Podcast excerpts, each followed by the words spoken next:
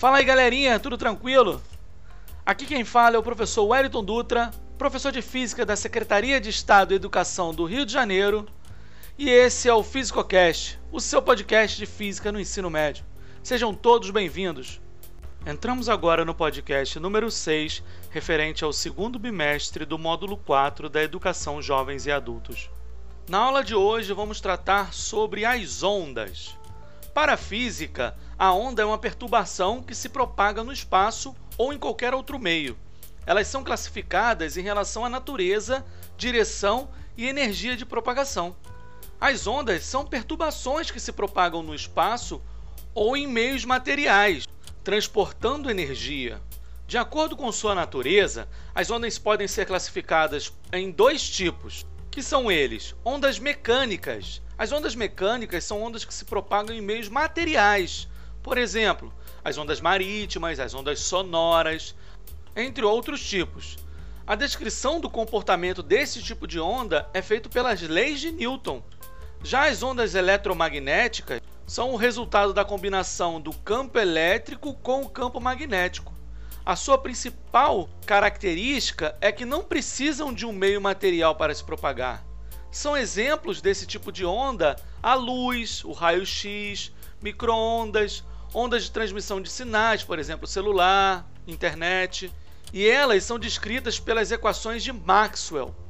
Conteúdo esse que não é diretamente abordado no ensino médio. Outro modo que a gente pode também classificar as ondas é considerando a direção de vibração. De acordo com essa característica, uma onda pode ser definida como onda transversal, quando as partículas do meio de propagação vibram perpendicularmente, isso é, 90 graus, à direção de propagação da onda. Por exemplo, a vibração pode ser na vertical e a propagação na horizontal. Esse tipo de onda é a luz. A luz ela tem uma propagação transversal.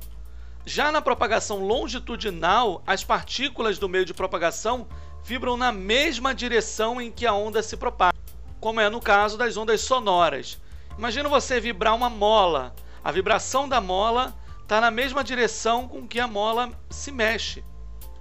Quando determinamos a onda pelo tipo de propagação, pela sua direção de propagação, elas podem ser classificadas como unidimensionais, bidimensionais e tridimensionais. Essa característica vai ser de acordo com o meio que ela se propaga. Por exemplo, uma corda é uma coisa que tem uma única dimensão. Então, uma onda se propagando através de uma corda ela tem uma propagação unidimensional. Na superfície de um lago, eu tenho duas dimensões, logo, uma propagação bidimensional. Como isso ocorre? Se você jogar uma pedrinha no lago, nessa colisão da pedrinha na superfície do lago, eu vou ter uma conversão entre energia mecânica da colisão com energia mecânica sonora, que vai vibrar e vai se deslocar ao longo da superfície do lago. Já no caso da onda sonora, ela se propaga nas três direções para frente, para trás, para direita e para esquerda, para cima e para baixo. Eu tenho três dimensões, logo o tipo da onda sonora no ar é uma onda tridimensional. O estudo de ondas é pautado em um modelo, e como tal temos uma representação gráfica da onda, isso é, um desenho, seja ela longitudinal ou transversal. Nele, o início acontece no ponto zero, no qual fica evidente o período de oscilação, ou seja, o intervalo de tempo transcorrido para que o padrão de onda volte a se repetir. Chamaremos também esse tipo de movimento de movimento harmônico simples, porque ele sempre se repete, ele volta sempre para a posição de origem. O tempo entre o começo e o fim de se repetir é o que chamaremos de período. E como a onda está associada a uma transmissão de energia, classificamos dentro de um modelo algumas características. A primeira delas é a amplitude, que é a altura da onda, ou seja, a distância do eixo até a crista ou do eixo até o vale. Crista é a parte mais alta da onda e vale a parte mais baixa. Numa representação mais simplificada, imagina que eu tenho um morrinho para cima e um buraco como se fosse um morrinho ao contrário. O meio é o que chamaremos de eixo. O comprimento de onda é a distância que a onda percorre para o intervalo de tempo de um período.